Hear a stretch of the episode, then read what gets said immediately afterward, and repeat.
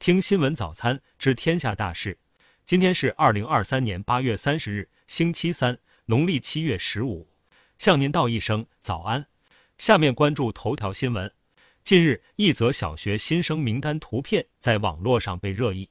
图片显示一张福州市向园小学二零二三年秋季一年级片内新生的名单，姓名按照姓氏的拼音首字母排序。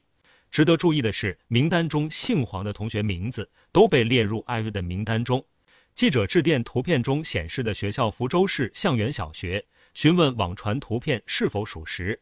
值班教师表示，并未听到有相关谬误，他准确地发出了黄字读音，并称该姓应被列入 H 的分组里。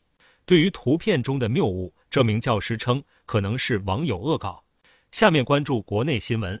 八月二十九日，中国石油发布消息，我国最大油气田长庆油田累计生产天然气近日突破六千亿立方米，相当于我国两年的天然气消费总量，可减少碳排放十六点五七亿吨。记者从北京大学城市与环境学院方面获悉，中国民主同盟盟员、北京大学城市与环境学院于西贤教授。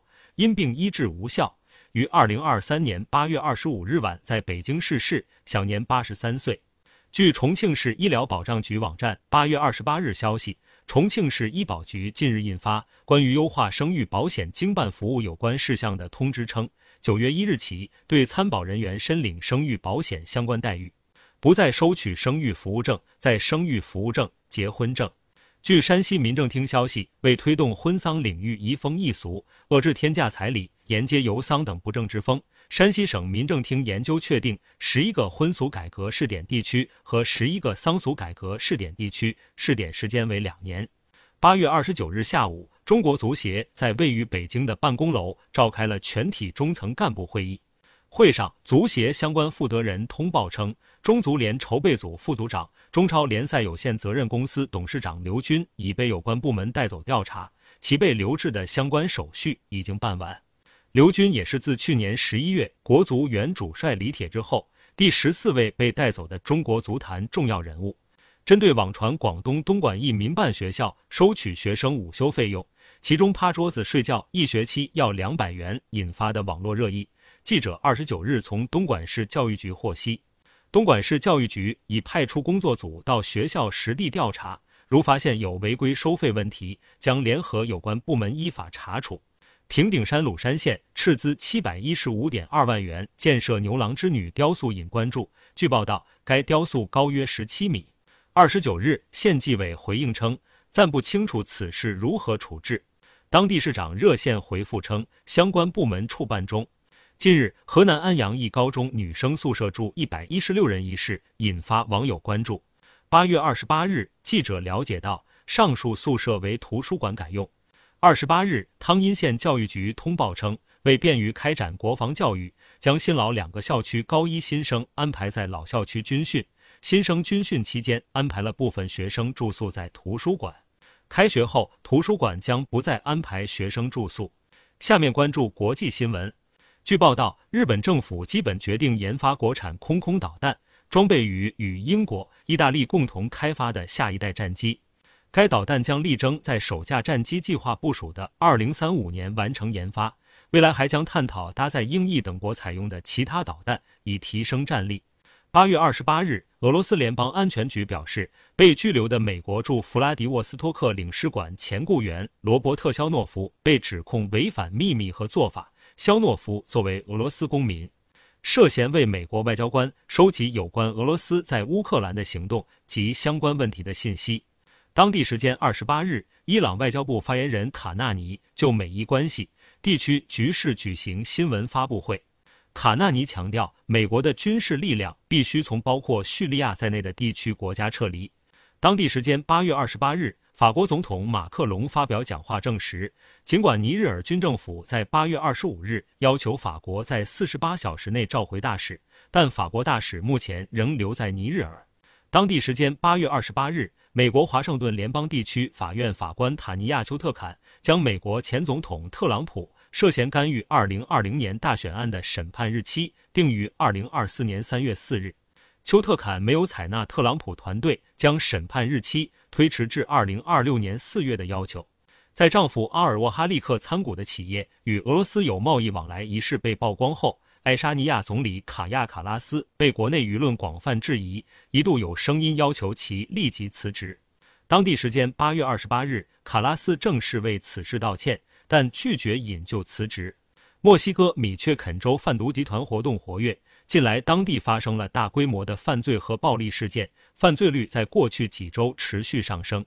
对此，墨西哥政府向被贩毒集团控制的米却肯州西部派遣了额外的一千两百名士兵，以维护当地治安。去年以来，在美国两党党争之下。共和党人执政的州把大批非法穿越南部边境的移民转运至纽约等民主党人主政地区，导致纽约大量移民持续涌入，不仅让纽约收容移民的能力迫近极限，更导致当地居民不满之声此起彼伏。近日，纽约上百名民众连续多天举行集会，抗议政府处理移民危机不力，未经当地居民同意在其社区设立移民安置点。下面关注社会民生新闻。近日，江西医疗器械公司因花费十二万宴请医护人员，涉嫌商业贿赂，被当地市场监督管理局罚款五十万元。涉事公司员工回应称，已进行整改。近日，陕西商洛车管所一民警酒后在足浴店殴打残疾工作人员一事，引发网友广泛关注。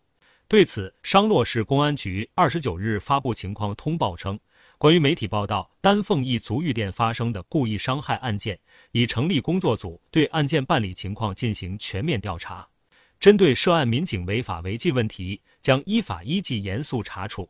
近日，山东聊城一名高三女生高考结束当天出车祸身亡后，女孩父母发视频质疑肇事者逍遥法外，引发关注。八月二十七日，肇事车主李先生发文回应称，事发第一时间拨打幺二零和幺二二。自己并未超速、闯红灯逃逸，随时等候交警部门的传唤。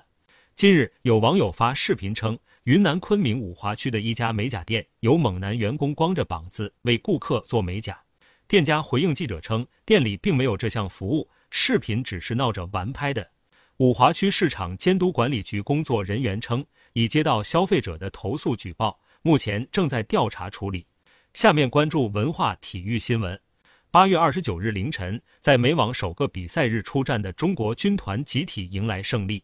在这一天登场亮相的张之臻、朱琳、王欣瑜、王希雨先后赢球，都成功闯进了美网第二轮。八月二十九日，中国女排名将朱婷更新社交平台，透露自己近日去宁波探班了正在集训的中国女排，也向主教练蔡斌汇报了自己的康复情况。接下来，朱婷将飞往西班牙继续康复训练。朱婷最后也提到自己不打亚运会和奥运资格赛，祝福中国女排第一时间拿到奥运门票。近日摘得第十三届荷花奖的民族舞剧《红楼梦》在北京天桥艺术中心完成了第一百场演出。